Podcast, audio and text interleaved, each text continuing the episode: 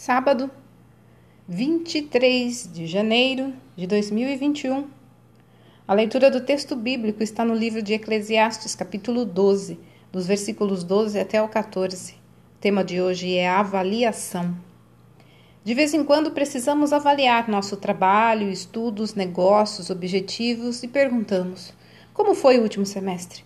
O que deu certo? Como vender mais? O que é melhor não repetir? Onde quero chegar? O livro bíblico chamado Eclesiastes foi escrito por um homem muito sábio e contém relatos a respeito de experiências nas mais diversas áreas. O autor diz que fez muitas pesquisas e investigações e delas retirou conclusões e avaliações.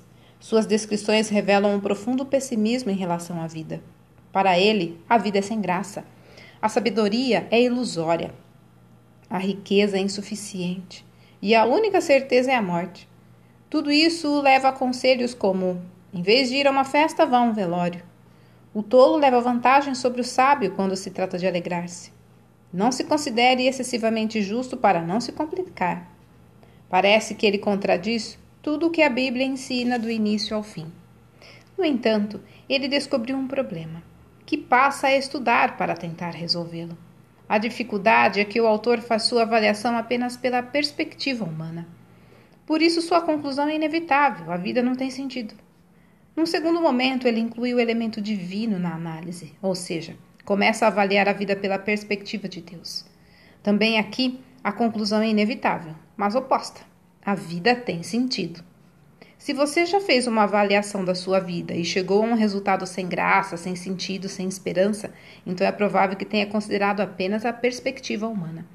Quero incentivá-lo a tentar novamente, mas agora sob o ponto de vista divino. Você verá que tudo passa a fazer mais sentido. Ao lado de Deus, fica mais fácil lidar com as coisas incompreensíveis que acontecem na vida.